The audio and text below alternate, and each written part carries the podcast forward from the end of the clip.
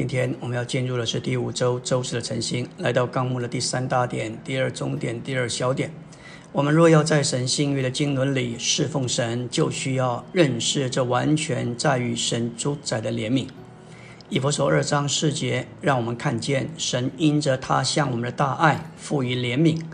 爱的对象应该是在可爱的光景里，但是怜悯的对象总是在可怜的光景里。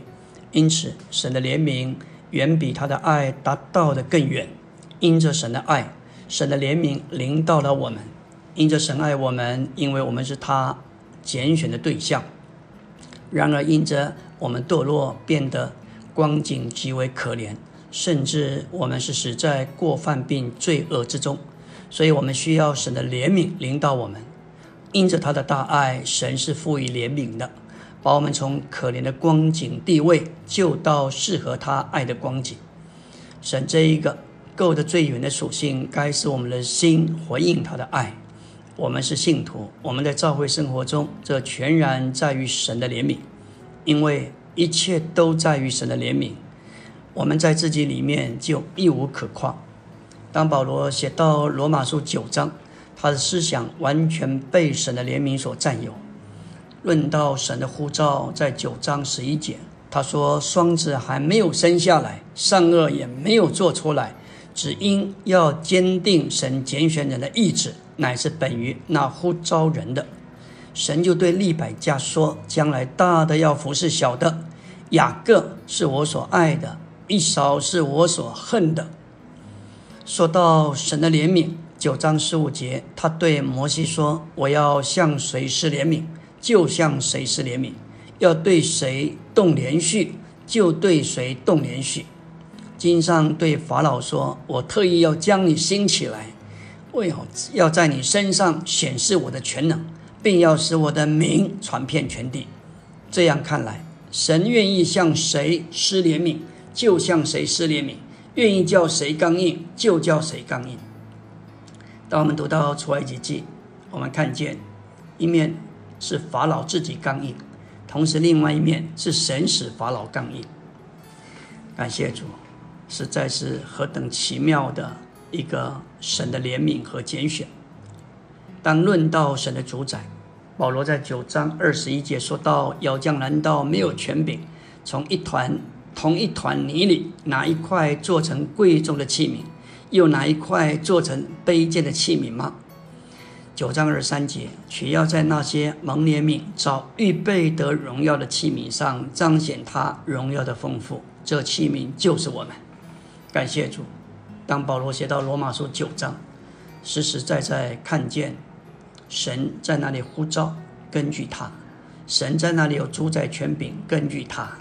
神在那里主宰一切，完全根据他。我们是蒙怜悯的尊贵和荣耀的器皿，照着神主宰的怜悯，蒙他拣选，成为蒙怜悯的器皿。这不是我们拣选的结果，这乃是起源于神的主宰。神把我们造成蒙怜悯的器皿，为了盛装他自己。这是出于神的主宰。关于尊贵的器皿，尊贵是指着以耶稣。价值宝贵及尊荣有关的珍贵，这个尊荣与他的地位有关。当我们与主是一，我们也能够活出一种因耶稣而有的尊荣，在人面前显出一种可敬的地位。这里的荣耀是指着神自己的彰显，基督自己就是我们荣耀的盼望。我们如今在这荣耀的盼望里欢乐并夸耀。当我们的盼望基督显现时，我们要与他一同显现在荣耀里，那时就是我们的身体，我们的得属改变形状。神的荣耀要从我们的灵经过我们的魂，透过我们的身体彰显出来。我们全人的三部分要完全被基督的荣耀所浸透，这就是荣耀，是神完全救恩的终极总结，也是神在勇士里预定我们所要达到的终极总结。我们若要在神儿子的福音上正确的侍奉神，就必须认识这福音包括了恩典的拣选。每当我们出外访人，我们会经历神奇妙的怜悯，他恩典的拣选。有一次，我们出去撒出去十几张的福音单张，有年轻的，有中年，也有老年。他们不是排斥，就是婉拒。当时我里面就深有感受。我告诉主：“主啊，你何等怜悯我！他们不要，老的不要，年轻的不要。感谢主，平安仍然归给我。我是何等蒙怜悯的人！人对福音的反应，要决定他是否蒙主怜悯。今天我们是站在攸关人生命与死亡的大门口。”想想看，永生与沉沦是何等的差距！一样被邀来参加福音聚会，有人就是敞开，跟着一起唱，一起祷告，果然会后就受尽；也有人就是抗拒，表情冷漠，落在心思里。当然，也就不能太勉强，这个人需要一段时间的分释。然而，今天不是平安之子，也许再过两周就是了。神恩典的拣选。实在是太奇妙，不光是福音，就是人得救了，过召会生活。有人就是有心追求，渴慕真理，这也都在于神的怜悯。更蒙主怜悯的，乃是愿意接受托付，在召会中背负责任。说到主的恢复，神要向谁施怜悯，就向谁施怜悯。我们能在主的恢复里，并不是因着我们比别人聪明，比别人更有心来追求。这完全是神的怜悯。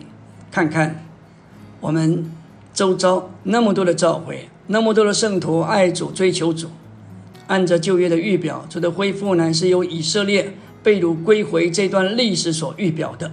回到耶路撒冷的不一定是最刚强的，但是他们却有份于圣殿的建造、城墙的修复。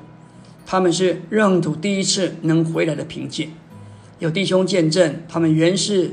他原是在宗派中，很莫名其妙的，有一天被带到主的恢复里。然而带他的人，有一天却离开了。我们都知道，我们是善变的，我们属灵的光景就像不不稳定的天气。我们要看见恩典的拣选，不在于我们，都在于他的怜悯。感谢主，不在于我们的定义和奔跑，都在于那发怜悯的神。阿门。